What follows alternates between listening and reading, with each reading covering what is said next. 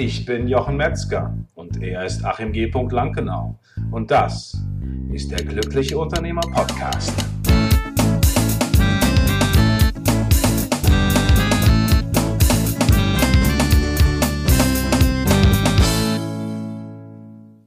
Herzlich willkommen zu einer neuen Folge von der Glückliche Unternehmer Podcast, dein Unternehmen auf Autopilot mit der Folge 139. Und heute geht's wieder um das Thema Positionierung. Ich hätte schon fast gesagt, um das Thema Angst, aber tatsächlich geht's heute um beides. Herzlich willkommen, Achim. Ich freue mich, dass wir wieder so eine fantastische Zeit zusammen verbringen werden. Ja, hallo Jochen. So, Achim, dann wollen wir mal schauen. Also wir haben ja heute das Thema Positionierung und Angst und wir haben ja sehr viel über das Thema Positionierung gesprochen. Und jetzt geht's natürlich darum zu schauen, okay, ähm, wo sind so, wo sind so die Punkte? Wie sieht's eigentlich in der Praxis aus, ne? Ja, richtig, genau. Also das haben wir festgestellt und wir haben ja auch so ein bisschen so einen Anlass, warum wir diese Folge jetzt ähm, hier reingenommen haben äh, mit der Positionierung und der Angst. Denn ähm, wir haben ja festgestellt, dass doch häufig in der Praxis ähm, dieses Thema Positionierung, also wenn es darum geht, ich äh, kümmere mich jetzt in meinem Unternehmen um eine Neuausrichtung, ähm, das doch meist sehr zaghaft angegangen wird. Mhm. Ja, was könnte der Grund sein, dass das zaghaft angegangen wird? Ja, man könnte den jetzt im Titel finden, vielleicht den Grund. Ah, vielleicht ist es die Angst, meinst du? Ja? ja, schon. Also Angst ist ja immer so ein großes Wort, aber wir haben uns ja schon dazu entschlossen, das auch tatsächlich zu, zu, zu formulieren und zu sagen. Ähm, das, weil Positionierung hat ja häufig, also in den allermeisten Fällen dann natürlich etwas mit Veränderung zu tun. Ja. Veränderung wiederum hat meistens was damit zu tun, aus einer Komfortzone rauszukommen. Und aus seiner Komfortzone herauszukommen, bedeutet ja, ähm, mit etwas konfrontiert zu werden, was ich vielleicht in der Form so bisher nicht kenne.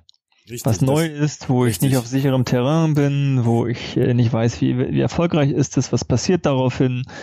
Ähm, und das hat natürlich auch ein Stück weit was mit äh, Angst oder ängstlich sein zu tun, dass ähm, ich neue Wege beschreiten muss und nicht weiß, was das bedeutet und was dabei rauskommt. Genau, ich habe natürlich diese Fähigkeit noch nicht, die mit damit verbunden ist. Das heißt, ich weiß noch gar nicht, wie fühlt sich das eigentlich genau an, wie ist das eigentlich genau, wie sieht das dann mit den Kunden aus. Klar, ich kenne schon diese Kunden, die ich habe, weil ich ja unter Umständen in dem Bereich schon was gemacht habe.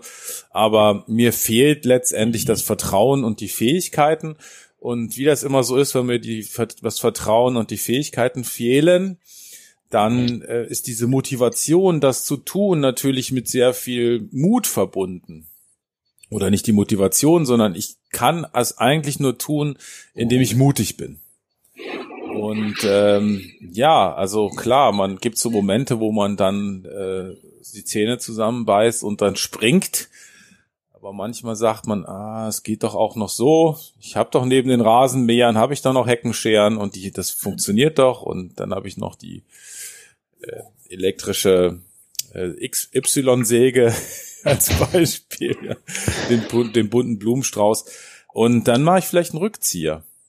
Und äh, ja, Richtig, genau. Oder häufig ist es so, dass dann von der eigentlichen Positionierung, die erarbeitet worden ist, die ich mir überlegt habe, die ich mit dem Team oder mit einem Coach oder mit wem auch immer erarbeitet habe, ähm, häufig wird das dann sehr schnell zerfasert. Also das ist ja eben so auch mit ein Grund, warum wir jetzt ähm, darüber eine Folge heute machen, wo wir sagen, okay, ähm, was kann ich denn irgendwie tun und wie kann ich denn kann ich denn verhindern, dass eben von der ursprünglichen Positionierung nachher ein ein ja eine eine nur noch ein kleines Teil überbleibt, was am Ende nichts mit einer neuen Positionierung zu tun hat. Genau. Was haben wir für Möglichkeiten? Also eine Möglichkeit ist natürlich hinzugehen und äh, zu kommunizieren. Also das heißt tatsächlich ins Außen zu treten und sagen, das mache ich jetzt. Ja? Einerseits eben durch entsprechende äh, Mastermind-Partner, mit denen man spricht, aber das sozusagen wirklich ins Außen zu bringen und eine Entscheidung zu treffen, hinter der ich stehe. Und es ist immer leichter, ähm, Dinge zu tun, wenn man schon zu jemand gesagt hat, der einem wichtig ist. Wenn ich dir jetzt sage, ich mache das jetzt, dann weiß ich, dass ich zwei, drei Masterminds später, wenn ich das nicht gemacht habe, irgendwann ein Problem kriege.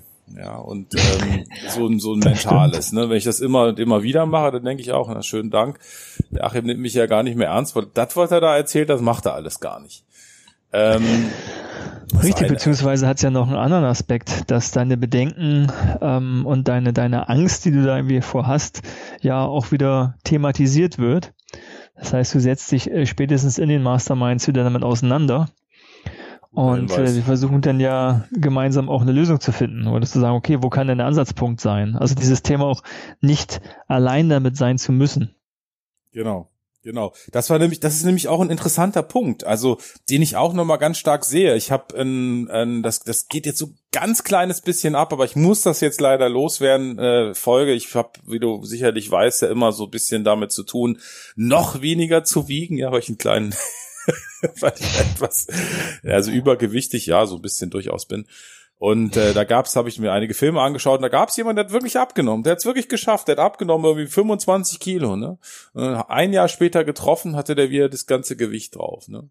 Und der Hintergrund war einfach der, dass er, dass das soziale Umfeld fehlte. Der hatte niemand, wo er eingebunden war in ein soziales Umfeld.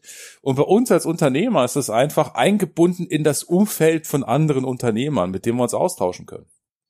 Also ja. nicht den, mit dem wir Networking machen, ne, das meine ich jetzt nicht, sondern wo wir wirklich Tacheles reden können, wie wir beide jetzt hier. Wir sind ja quasi jetzt gerade privat hier im Podcast und äh, wie wir beide sozusagen auch miteinander Tacheles reden können, das ist einfach auch dann dann wichtig, ja. Und deswegen sind wir, ja, kann ich auch von deiner Seite sehe ich das auch so, dass du da mir zustimmst, äh, ist natürlich ein wichtiger Aspekt nochmal das Thema Mastermind und zu sagen, wenn ich keine habe, ist es auf jeden Fall wichtig, in diesem Prozess der Positionierung zu überlegen, macht das jetzt nicht Sinn, spätestens jetzt, wenn ich das angehe, einen Mastermind-Partner zu haben oder einen Coach oder wie auch immer, um mich da nochmal einzubetten in das Thema. Ja, also du hast auf jeden Fall was Interessantes gesagt. Also was jetzt tatsächlich nicht direkt mit Positionierung zu tun hat, aber auch hierfür natürlich sehr wichtig ist, wenn es darum geht, im, äh, das ein Unternehmen zu haben, Unternehmen aufzubauen, zu führen, auszubauen, ähm, äh, das soziale Umfeld, was man eben im Privaten ja auch sucht, wenn man äh, gleiche Interessen, Hobbys oder ähnliches hat das eben auch im Unternehmerumfeld zu haben. Und das ist etwas, was äh, mir lange Jahre gefehlt hat, muss ich ganz, ganz klar sagen. Und ähm, auch erst in dem Moment, wo ich damit aktiv angefangen habe, und das hat sich dann auch ja verselbstständigt, kann man schon fast sagen, ähm, da ging es für mich auch viel besser. Also hat das, das denn ist, verselbstständigt? Naja, weil als ich einmal damit angefangen hatte, im Rahmen eines Unternehmerseminares war das, die ersten Unternehmer tatsächlich kennenzulernen und auch wirklich offen zu sprechen. Also natürlich kannte ich auch früher Unternehmer, aber das ist ja immer die, die, diese ganzen äh, Treffen, die es gibt von verschiedensten Institutionen, sind ja zu, ich sage mal, 90 Prozent ähm, Treffen, wo es um, wie du schon sagtest, Networking oder ähnliches geht. Ich möchte was und, verkaufen. Hm? Ja, oder zumindest will ich ja nicht wieder hinkommen und sagen, äh, mein Unternehmen hat jetzt die und die Probleme oder ich habe in, mit meinem Unternehmen die und die Schwierigkeiten, stehe vor denen Herausforderungen, weiß ich, wie ich es schaffe, sondern da geht es ja darum zu sagen, was man alles Tolles kann. Und das hat ja auch seine Berechtigung, wenn man dort eben vielleicht Kontakte knüpfen will für sein Business. Aber ähm, einsam wird's ja dann, wenn ich andere Unternehmer suche, mit denen ich über meine äh, Probleme, Schwierigkeiten, Herausforderungen sprechen kann. Und verselbstständigt hat sich es eben deshalb, weil ich da mal einmal angefangen hatte, ähm, ist einfach immer mehr geworden ist. ja. Und ähm, ich immer mehr kennengelernt habe und ich mich mehr intensiver damit beschäftigt habe, etc. etc. Aber das führt jetzt schon ein bisschen zu weit. Gehen ja, wir wieder zurück, zu zurück dem ja. Thema Schritt, der Position. Schritt zurück, genau. ja, weiß gar nicht zurück, aber zumindest wieder zur Positionierung. Ähm, genau. Ähm, und das, was äh, wir sehen, dass es immer ganz viele Themen tangiert. Also jedes unserer Themen tangiert natürlich immer wieder andere Themen, wie in diesem Fall im Mindset des Unternehmers. Ähm, und äh, das ist ja jetzt auch ganz wichtig. Das eine ist eben der Austausch mit, mit anderen äh, Personen, vorzugsweise Unternehmern oder zumindest Coaches, die möglichst auch Unternehmer sind. Ähm, und äh, oder Mastermind oder ähnliches. Ähm, aber wir haben ja noch andere Möglichkeiten. Also es geht genau. immer darum, okay, ich Ausgangsbasis ist ja die zu sagen, ich weiß eigentlich und ich habe eigentlich auch eine Positionierungsstrategie für mich, aber letztendlich traue ich mich doch nicht so richtig, sie irgendwie umzusetzen. Also ich, oder ich setze sie zu zaghaft um und dann denke ich mir so, ja, habe ich mir schon gedacht, funktioniert ja nicht, weil ich es nicht wirklich gemacht habe. Und da ist eben das, was du sagst, dieser Mut, der erforderlich ist, in unbekanntes Terrain, in unbekanntes Wasser zu springen äh, und dann schwimmen zu lernen. Genau, das ist der, das ist der eine, der eine Punkt. Und natürlich ist es auch ein wichtiger Punkt, ähm, mit der Angst, äh, die Angst zu handeln, sage ich mal, mit der Angst umzugehen, weil äh, ich erinnere mich da an den, äh, den Gründer von Six, der ganz viele von diesen Mercedesen gekauft hat, C-Klasse, ne, und dann ganz viele von diesen Mercedesen hatte und nachts nicht schlafen konnte, weil er nicht wusste, ob das klappt. Ne. Das ist jetzt vielleicht ein sehr hochgestochenes Beispiel, aber letztendlich geht es auch darum, was kann ich tun, ähm, um mit meiner Angst umzugehen. Ja, ich finde das Beispiel gar nicht schlecht, weil ich meine, heute äh, hinterfragt man Sixt nicht mehr. Mhm. Aber äh, in der Vergangenheit, also auch das, das zeigt ja wieder, auch der hat klein angefangen. Genau. Ja, also der auch hat so 20 von diesen Mercedes äh, äh, irgendwie C-Klasse, die damals irgendwie in den 80er Ende der 80er Jahre gab oder so, ne? Und dann äh, wirklich für immer nur die gleichen, ja, und die hat er dann vermietet. Also das, das war wirklich diese diese diese Angst, die da ja, auch da war. Hm? Ist klar, es zeigt eben äh, ins Risiko zu gehen und ähm, äh, das ist ja Letztendlich hilft es ja auch, um mal ganz konkret wieder ähm, da zurückzukommen, was kann ich noch tun, um das auch zu überwinden? Also jetzt haben wir gesagt, okay, optimalerweise tausche ich mich mit anderen geeigneten Menschen, Personen dazu aus. Ähm, ich kann natürlich auch sehen, dass ich mein, das Vertrauen in mich selbst, also wenn ich Unternehmer bin, wird es in der Vergangenheit Dinge gegeben haben, da wusste ich auch nicht genau, was passiert. Das waren vielleicht nicht so einschneidende Entscheidungen, aber allein schon das Thema zu gründen, ist ja auch eine ganz, das ist, bedeutet ja auch aus der Komfortzone herauszugehen. Mhm. Und äh, wie oft habe ich Situationen gehabt, ähm, die ich nicht dann am Ende doch irgendwie auch regeln konnte. Also dieses Vertrauen in mich selbst, dass ich das auch irgendwie in der Lage bin umzusetzen. Das finde ich schon auch nochmal sehr hilfreich. Also was in der Vergangenheit, was hat alles funktioniert, das war alles positiv dort. Ähm, sind auf jeden Fall auch Dinge, die, die ganz, ganz wichtig sind, um äh, da das, das eigene Selbstvertrauen ähm, zu haben in die Dinge, die ich eben umsetze. Genau, das ist das eine und dann dann ist es das andere ist es ist vielleicht einfach nur so ein Satz und das ist oder eine Idee, die wir vorhin auch besprochen haben, dass es äh, zwei Arten gibt bezüglich der Angst, wie ich sie definieren kann. Ich kann mal einmal Angst sein, dann schlotter ich am ganzen Körper und ich kann Angst haben und wenn ich Angst habe, dann ist es etwas, was außerhalb von mir ist und dann kann ich sagen, okay, ich habe jetzt hier Angst und ich stecke diese Angst aber in die Tasche und ich mache es trotzdem.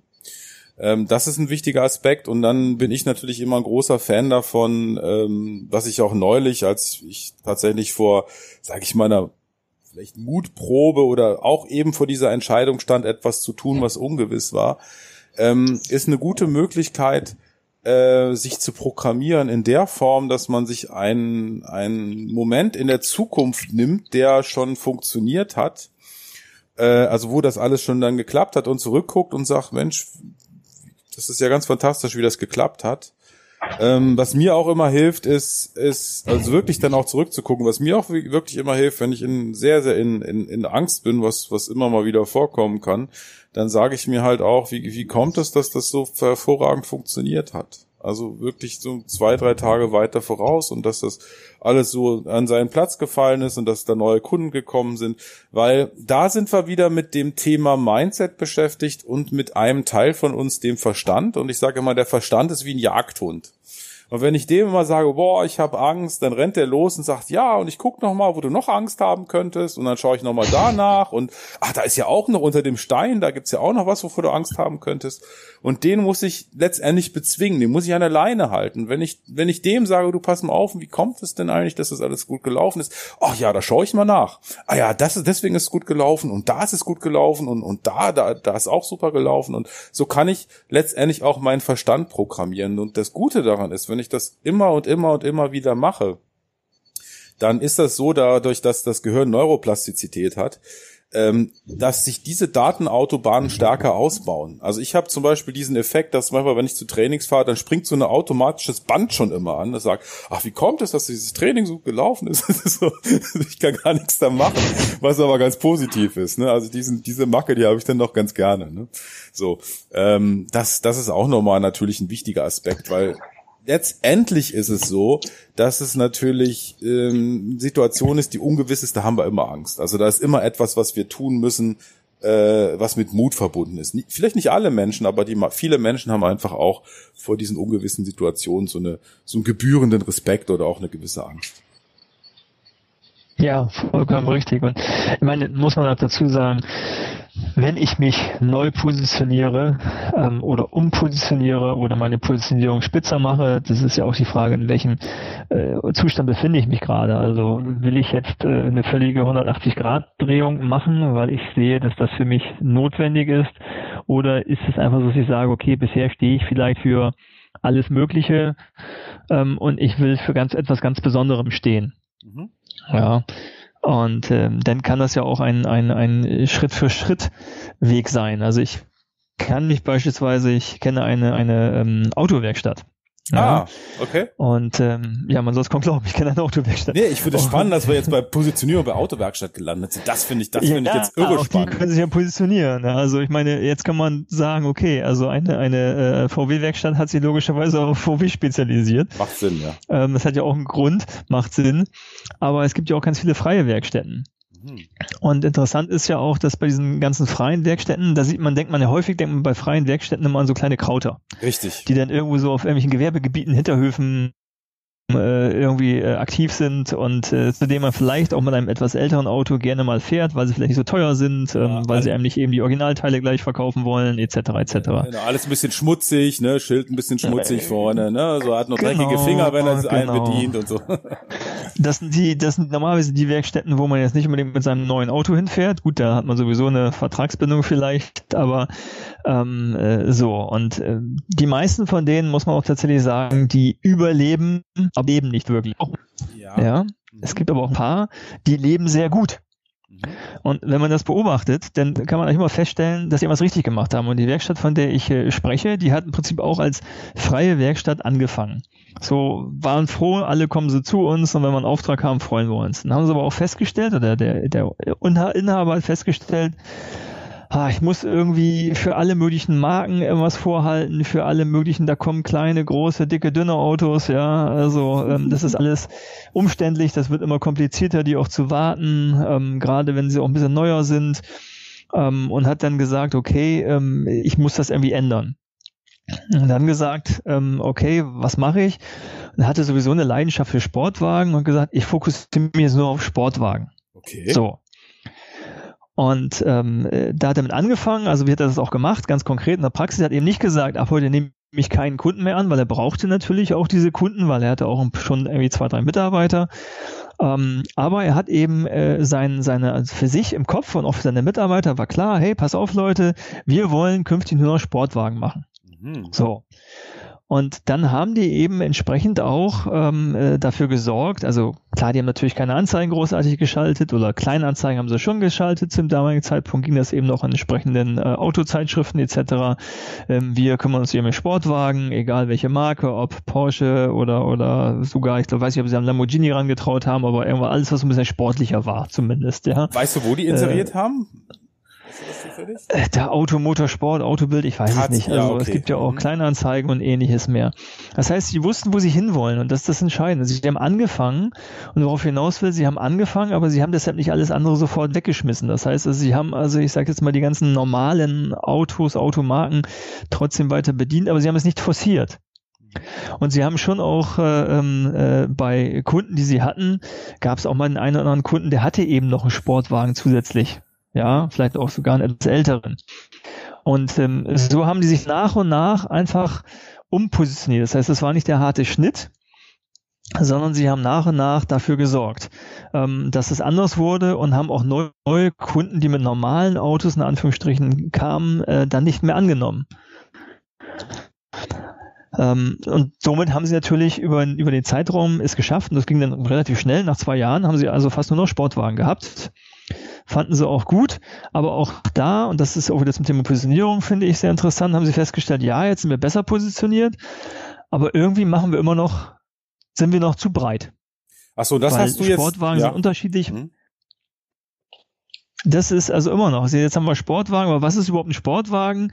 Ähm, wann ist es ein Sportwagen? Dann gibt es irgendwie Mercedes, die haben eben auch irgendwie so eine Art Sportwagen. Da gibt es irgendwie, keine Ahnung, Audi, die haben Sport. Sportwagen und ich weiß nicht was. Ähm, also ist es noch zu breit aufgestellt, weil sie trotzdem wieder zu viel verschiedenes Know-how, Teile etc. vorhalten mussten. Und dann haben sie beschlossen, wir konzentrieren uns nur noch auf Porsche. Ach. So. Wir machen nur noch Porsche. Das ist für uns die Definition von Sportwagen. Kam natürlich auch noch dazu, dass der Unternehmer selber anfangs einen älteren Porsche, weil so Menschen, die Kfz-Meister sind, ja häufig natürlich auch ein gewisses Fable logischerweise für Autos haben, hatte sich mal einen alten Porsche aufgebaut. Damit kam er natürlich mit anderen Porsche-Fahrern in Kontakt. Das heißt also, die Positionierung passte auch zu ihm, weil er sehr Porsche-affin war. Hm. Also immer noch ist. Also hat er gesagt, okay, ähm, wir machen nicht mehr Sportwagen, sondern wir machen nur noch Porsche. Ja. Und dann ging die nächste Positionierung los.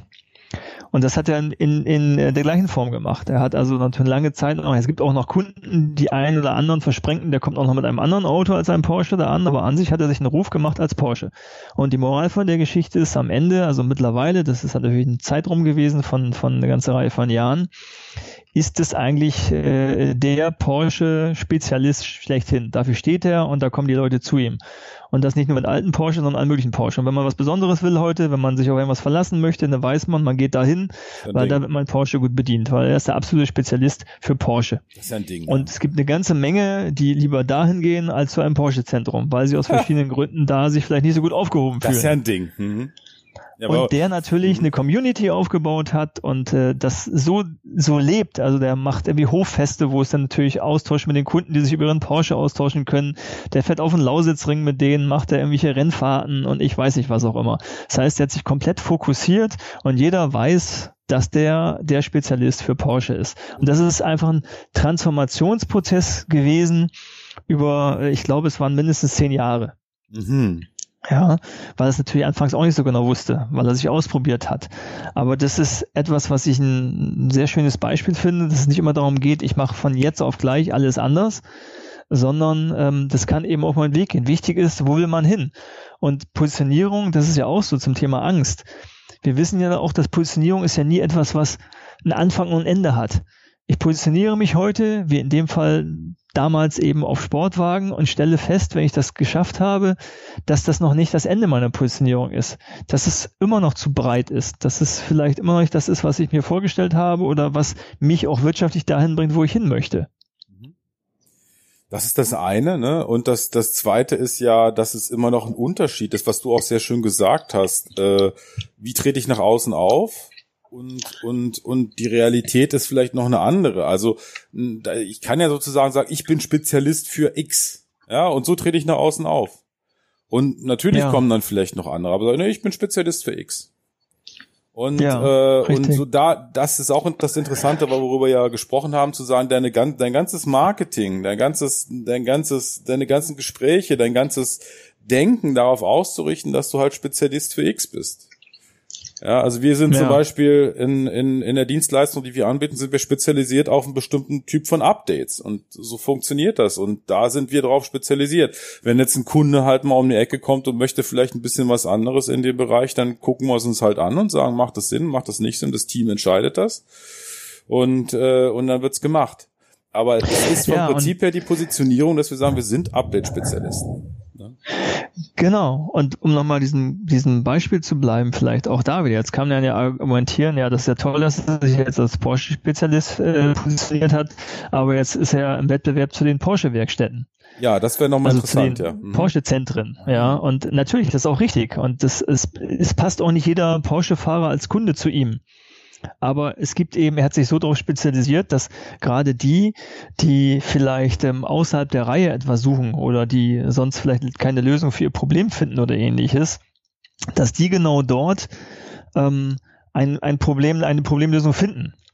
Ja, ja oder also, die vielleicht auch noch dieses, die, die, die eben nicht dieses Prestige-Ding mehr haben, sondern mehr so, weil sie eben Porsche-Fahrer aus Leidenschaft sind, weil sie einfach nochmal dieses Gespräch haben, diese Zusatzinfos, in, irgendwie auch ein Teil von einer, von einer Community, von einem, vom Tribe sein wollen, ne? Was ja, was man ja nicht so hat, ne? Weil es ist ja so vom Gefühl her ist ja so Porsche-Zentrum, ist ja eher so eine Dienstleistung, die halt auch super ist und, und toll ist, aber dieses, dieses, die, wo das Herz so aufgeht, ne? Das könnte ich mir vorstellen, das ist wahrscheinlich eher so bei ihm. Ja, das hast du sehr gut beschrieben. Genau so ist es mhm. nämlich. Ähm, äh, da ist es so, da ist, das ist was fürs Herz. Das ist auch schon noch, hat noch so ein bisschen Hinterhofcharakter sogar. Mhm. Äh, man glaubt gar nicht, was denn da so hinten für Autos rumstehen, wenn man da hinfährt. Während wenn man aufs Porsche-Zentrum fährt, dann ist da eine Schranke, dann fragt einen jemand, wo will man hin? Und dann kriegt man einen Parkplatz zugewiesen und dann ist das so, so dieses, ähm, als würde ich Mercedes fahren, ja. Also so ein bisschen Ähm, aber äh, die einen mögen das. Also einige erwarten das auch natürlich, wenn sie sich ein Auto kaufen und sagen, ja, das ist das, was für mich dazugehört. So ein bisschen Shishi drumherum. Äh, während wenn man dorthin kommt, ist halt klar, okay, du musst dein Auto da irgendwie über den Hinterhof zirkeln ähm, und da ist meistens wenig Platz und dann wird man zugeparkt und ähm, äh, das ist halt, aber ist halt halt eine andere Atmosphäre. Das muss man eben wollen. Deshalb spricht er auch völlig andere Kunden an und deshalb ist er eben auch nicht im Wettbewerb zu einem klassischen Porsche-Zentrum.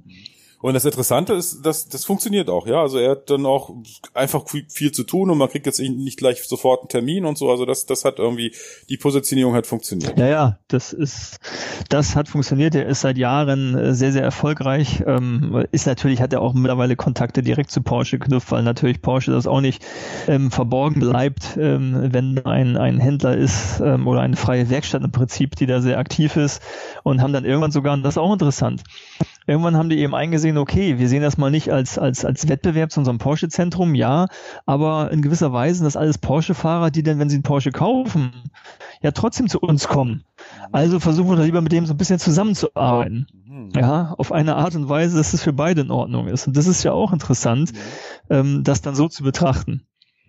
Und wie, wie genau, wie funktioniert da eine Zusammenarbeit? Weißt du da was? Oder? Genau? Ja, also es gibt ja diese Porsche Clubs auch ähm, und ähm, da gibt's dann Verlinkungen auf die Homepage jeweils und ähnliches mehr, also was schon so eine Art Ritterschlag dann ist, ja. Also wenn also Porsche bereit ist, da so äh, offiziell zu sagen, ja, der gehört im weiteren Sinne zu uns.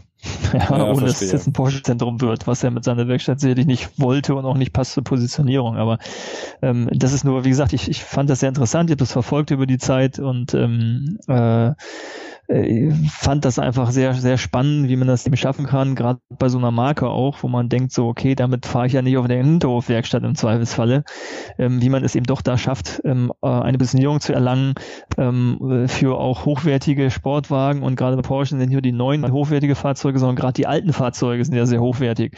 Und wenn ich mein altes Schätzchen dahin bringe, ähm, Baujahr 70 oder so, also der 911 Tager, ne? genau. Zum Beispiel, ja, mit echten Fuchsfälligen, ja. ja, ja. Jetzt für Insider, aber ja. der weiß schon, ähm, den bringe ich jetzt auch nicht zu irgendeinem Schrauber, ja. Und der hat auch schon wieder 100.000 Euro wert, ja. Also und äh, insofern ist das ist das spannend. Aber wir sind ja nicht bei Porsche, sondern bei Positionierung. Genau. Aber es ist eben ein sehr schönes Beispiel dafür, ähm, wie das funktionieren kann. Ähm, und wie ich es eben schaffe, dass ja die Botschaft dahinter, ähm, dass ich nicht von heute auf morgen alles umkrempeln muss und dass ich eben da den, den trotzdem diesen Mut der kleinen Schritte, nenne ich das jetzt mal, ja, ähm, zu gehen und zu sagen, anzufangen. Anfangen und Schritt für Schritt es gehen. Und automatisch, wenn ich eben neue Pfade betrete, einen neuen Weg irgendwie anfange ähm, zu beschreiten, dann ähm, äh, werde ich automatisch, wenn ich das Ziel konsequent verfolge, da auch die Erfolge haben. Ja, aber vielleicht ist einfach wichtig nochmal, äh, also erstmal ist jeder anders, ne? Also ich bin dann vielleicht eher so dieser Hauruck-Typ, der sagt, ja komm, zack, zack und so und habe dann ganz schön mit meiner Angst zu kämpfen gehabt, als dann plötzlich wirklich Sachen weggebrochen sind, das muss ich ganz ehrlich sagen. Auf der anderen Seite, was du jetzt auch beschreibst, was ich sehr, sehr, sehr schön finde, ist, was wichtig ist oder was auch ein wichtiger Aspekt nochmal ist, ist dieses Hintergrundrauschen. Ja, also dieses, dieser, dieser Zweck, dieses, dieses, dieses, diese Purpose sozusagen, dieser, dieses Ziel, wo man hin will und zu sagen, okay, das ist das, was am Horizont ist und alle Entscheidungen, die ich treffe, ja, also zukünftige Entscheidungen, was mein Geschäft betrifft, die richte ich danach aus. Das heißt, ich lasse das Alte noch laufen, aber wenn jetzt was Neues kommt, dann gu gucke ich, ob das sozusagen zu meiner Positionierung passt. Und, äh, und das finde ich nochmal das Interessante, ja. Und dann kann, kann sozusagen das, das, das Alte, das Alte sozusagen in dem Neuen aufgehen. Ja, das ist richtig. Und ich glaube, das ist auch, also für viele, äh, die jetzt äh, ähm, bereits ein bestehendes Unternehmen haben, glaube ich, dass das auch eher der Weg ist. Ähm, natürlich kann man versuchen, es radikaler zu machen und ich habe auch nichts gegen, dagegen, das radikal anzugehen. Muss natürlich eins trotzdem berücksichtigen, ähm, ich darf mit einer Umpositionierung jetzt nicht plötzlich meine ganze Firma aufs Spiel setzen. Also zu sagen, jetzt hopp oder top, entweder funktioniert oder ich bin morgen pleite, kann man machen, Ja. Muss man aber vielleicht naja, nicht. Naja, aber es gibt auch Gegebenheiten des Marktes. Also ich habe jetzt zum Beispiel, war ich jetzt in, im, also allein zu Podcast-Zwecken muss ich sagen, nee, gescherzt, war ich in Nürnberg im Playmobil Funland. Ne? Und für mich natürlich die spannendste Abteilung war oben die Historie von Playmobil, also von Geobra. Ja, Ja. äh, Georg Brandstetter ist das eine Abkürzung. Und die haben auch schon Spielzeuge gebaut und haben die aus Plastik irgendwie hergestellt. Und dann sind die Plastikpreise Anfang der 70er Jahre sind total gestiegen und äh, das war nicht mehr praktikabel, also da war nicht mehr genug Marge drauf. Und dann haben die wirklich überlegt, was können sie stattdessen herstellen? Und haben sich Playmobil ausgedacht. ja. Eigentlich Ja. tatsächlich aus einer Notwendigkeit heraus, weil sie sonst so nicht überlebt hätten. Das finde ich total spannend, ja. Repositionierung ist aus ja- der Notwendigkeit heraus, ne? Das ist ja bei ganz vielen Unternehmen der Fall, dass sie sich aus der, aus der Not, aus der Krise heraus neu entwickeln. Das ist ja, deshalb, es heißt ja, es gibt diesen schönen Spruch, äh, jede Krise ist auch eine Chance. Genau. Und ähm, das klingt etwas abgedroschen, aber es ist natürlich so, weil was passiert denn, wenn es mir gut geht? Dann ist ja ähm, die, die Bereitschaft, mich zu bewegen, mich zu verändern, meistens erstmal relativ gering. Ähm, Na, da ist ja auch die außer ich- vermeintliche Notwendigkeit nicht da. Genau, also ich habe ein Ja, großes. weil ich sehe ja das noch nicht, dass es, ein, dass es eine große Krise gibt oder dass das irgendwie nicht mehr geht. Ähm, erst wenn wirklich die große Krise da ist, wie in deinem Beispiel mit, mit Playmobil, und das ist ja ein sehr schönes Beispiel, dann bin ich ja gezwungen, von jetzt auf gleich irgendwie zu äh, reagieren, weil ich weiß, ich äh, bin gerade dabei, mein Unternehmen komplett sonst an die Wand zu fahren. Genau. Und daraus entstehen ja häufig die interessantesten Sachen. Kircher ist ja auch so ein Beispiel. Es Ach so, gibt ja. eine ganze Reihe von, von Beispielen. Ja, ja, das war früher auch so ein Gemischtwarenladen ähm, waren auch fast pleite ähm, und dann haben sie sich äh, besonnen eben auf alles, was kärchert, sage ich mal. Heute ist der Begriff Kärchern, äh, ich weiß gar nicht, wie es sonst heißt, wenn man irgendwie mit so, mit so einem Hochdruckreiniger irgendwo unterwegs ist. Ja, also man sagt halt Kärchern. Ja. Und die haben vorher auch hergestellt, waren auch Hersteller vorher oder waren andere Der Sachen? Ist ja Hersteller. nee, nee, ich meine davor, da, davor, bevor sie den Ker die, die Kercher hergestellt Ja, die haben, die haben andere, ganz andere Sachen noch gemacht. Das war auch so ein Gemischtwarenladen. Also kann man als bestimmt irgendwo nachlesen, die Story. Ich will jetzt auch gar nicht tiefer darauf eingehen, aber ähm, auch das ist ein Beispiel. Da gibt es eine ganze Reihe von Beispielen von, von interessanten großen Unternehmen, die tatsächlich aus der Krise heraus gezwungen waren, sich komplett umzustellen von heute auf morgen. Und das ist natürlich mit extremen Schmerzen verbunden. Nur dann, und das ist so, da, da ist dann die, das ist ja interessant auch, weil wir über Angst ja sprechen. In dem Moment, wenn die Krise groß genug ist, dann ist die Angst, das ist so, weil man weiß, dass es nicht mehr weitergeht, noch größer als die Angst vor der Veränderung. Und dann verändere ich mich auch. Genau. Ja, und das ist eben der Punkt. Und wenn man das mal wieder sieht, also ich verändere mich ja immer ähm, aus zwei Gründen. Irgendwie, um Freude zu erlangen oder um Schmerz zu vermeiden. Und das wissen wir auch. Der stärkere Aspekt ist ja, leider muss man sagen, ich verändere Dinge, um Schmerz zu vermeiden. Mhm. Um Freude zu erlangen, ist die, die, die Antrieb ähm, nicht so hoch wie um Schmerz zu vermeiden. Mhm. Und das ist ja dieses Thema, ich verändere mich aus der Krise heraus. Nur wenn wir mal die Hoffnung haben, dass die meisten, ähm, äh, die uns zuhören, jetzt nicht aus einer Krise heraus Notwendigkeit haben, sich zu verändern, ähm, dann ist ja die Frage, wie bereit bin ich eben radikalere Schritte zu gehen. Genau, und das Entscheidende ist hier wieder, finde ich nochmal zu sagen, auch wenn ich vielleicht keine radikalen Schritte gehe, ist es trotzdem wichtig, dass ich das Ziel nicht aus den Augen verliere, dass ich einfach sage, da möchte ich hin, Ja. was ist das nächste, was ich tun kann, was ist der nächste Schritt, was ist der nächste Schritt, was ist der nächste Schritt? Und diese einzelnen Schritte auch konsequent nacheinander zu tun und da auch nicht aufzugeben. Und einen schönen, einen schönen äh, Satz, den ich noch irgendwo gelesen habe, der hieß so sinngemäß, ähm, tun verhindert Kreativität oder verhindert Denken oder sozusagen, wenn, wenn du nur am Machen bist, ist kein Platz für Denken. Ähm, und das finde ich auch sehr wichtig, also nochmal konsequent zu gucken, wie stark bin ich involviert, habe ich die Möglichkeit, mich wieder ein bisschen rauszuziehen, auch wenn es jetzt gerade viel ist in dem Prozess und mich darum zu kümmern, also immer wieder da reinzugehen, wenn ich Zeit habe, am Unternehmen zu arbeiten und wenn ich mir die Zeit auch genommen habe, konsequent daran zu arbeiten und zu sagen, was ist jetzt genau der nächste Schritt. Denn diese ganz kleinen Schritte über ein Jahr, über zwei Jahre bringen ein fantastisches Ergebnis. Das wa- waren eigentlich nochmal Ja. meine Abschlussworte, auch nochmal zum Thema Positionierung. Ja, da würde ich vielleicht auch nochmal äh, ein paar Abschlussworte zu geben wollen, ähm, weil was du sagst, wenn ich die Zeit habe, da sind wir ja wieder bei dem, bei dem Thema Autopilot. Ähm, wenn ich natürlich sehr operativ eingebunden bin, sehr stark, das ähm, erleben wir ja auch immer wieder in Gesprächen, dann ist natürlich die Zeit, äh, mich um die Positionierung zu kümmern, überhaupt darum zu kümmern, dass ich erkenne, dass ich mich in eine andere Richtung positionieren sollte. Oder ich, ich weiß es vielleicht, aber ich habe einfach gar keine Zeit. Ähm, und äh, deshalb ist ja auch das wiederum so wichtig, denn wann schaffe ich es am besten, äh, die Positionierung umzustellen, wenn ich eben als Unternehmer auch die Zeit dafür habe, mich darum zu kümmern. Genau. Und wenn ich die Muße habe ja und wenn ich den Raum habe, ne? Hm. Richtig. Und wir hatten ja auch schon mal, glaube ich, eine Folge gemacht, wo es eben darum ging, okay, nicht jede Positionierung eignet sich auch dafür. Also das sollte man natürlich im Hinterkopf behalten. Wenn ich mich umpositioniere und plötzlich ich sage, okay, ähm, ich merke ja, dass meine Kunden es am schönsten finden, wenn ich als Chef persönlich vorbeikomme. Also stelle ich jetzt alles darauf um, dass ich ja immer derjenige bin, der zum Kunden fährt. Ja. Dann kann das, wenn das sehr ausgeklügelt ist und drumherum alles strukturiert und organisiert ist und ich da richtig Lust zu habe, will ich das nicht ausschließen, dass es auch eine gute Positionierung für Autopilot sein kann. Aber die Wahrscheinlichkeit, dass es das ist, ähm, ist doch eher gering, weil ich mich aus der Gleichung da nicht rausnehmen kann. Fand ich so interessant, ähm, weil als ich in Nürnberg war, da war was im Radio und da meinte jemand, ja, und dann die und die Gaststätte, die gibt's jetzt seit zwei Jahren. Und wenn man da so hingeht, so als Nürnberger, man erwartet ja auch, dass die auch mal da sind, die beiden. Und ich dachte so, das ist keine gute Positionierung. so. Ja, das ist, das ist übrigens interessant, weil das ganz viel diese, es gibt ja auf keinem Sender, oder auf jedem Sender gibt es ja irgendwie 25 Kochshows. Ähm, und äh, ähm, es gibt ja ganz viele von diesen Fernsehköchen, so nenne ich es jetzt einfach mal, ähm, die auch Restaurants aufmachen und ähm, das ja auch so einen gewissen Hype hat. Und äh, dann gehen die Menschen ja auch dahin und dann ist das ganz toll. Am Anfang, wenn die gerade aufgemacht haben, dann sind die, also diese Fernsehköche oder sonstige Promis gilt für andere Promis auch, die sind noch da und dann läuft das auch.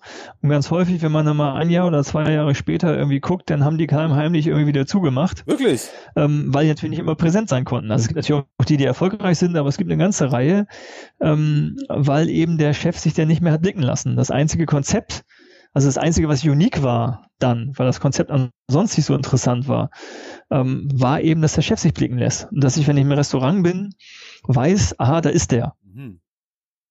Ja, und das Entscheidende ist dann auch wieder, dass ähm, äh, das heißt ja auch nicht, dass so ein Fernsehkoch jetzt sich viel mit Positionierung beschäftigt hat, sondern dass es deshalb läuft, weil er eben da ist. So, und dem Moment, wo er nicht mehr da ist, weil er andere Projekte hat, wird es eben für die, die Gäste, die kommen, uninteressant, weil sie ihn eben nicht mehr sehen. Der Promi-Faktor ist irgendwie nicht mehr da. Und wenn dann das Essen nicht äh, und die Einrichtung, das Ganze drumherum, irgendwas hat, äh, was die Gäste dazu bewegt, auch sonst zu kommen, dann war es das sehr schnell auch wieder mit dem Restaurant. Ja, das ist interessant, das wusste ich gar nicht, das wär, war mir jetzt neu. Ja, Achim, äh, jetzt muss ich doch noch mal fragen, gibt es irgendwas, was du noch unserem Zuhörer mit auf den Weg geben möchtest? Also von meiner Seite, also ich habe alles gesagt, ja, aber du hast bestimmt noch ein, zwei schlaue Sätze vorbereitet. Ja, mir, mir fällt nur der Phra Phrasendreschspruch ein, es gibt nichts Gutes, außer man tut es, ne? Ja, also ich würde sagen, mit diesen Worten lassen wir es dann einfach mal so in den Raum gestellt. Äh, ich wünsche dir dort draußen zwei fantastische Wochen. Hoffe, dass du jetzt, wenn du, wenn du Angst hattest, jetzt, dass die Angst die in, in die Hand nehmen konntest oder in die Tasche stecken konntest und sagen konntest, ist egal. Oder eben jetzt andere Wege für dich gefunden hast, zu sagen, komm jetzt mit der Positionierung, das muss ich auf jeden Fall angehen. Ähm, wie gesagt, zwei fantastische Wochen stehen dir bevor und denk daran, du hast das Recht, glücklich zu sein. Bis in zwei Wochen.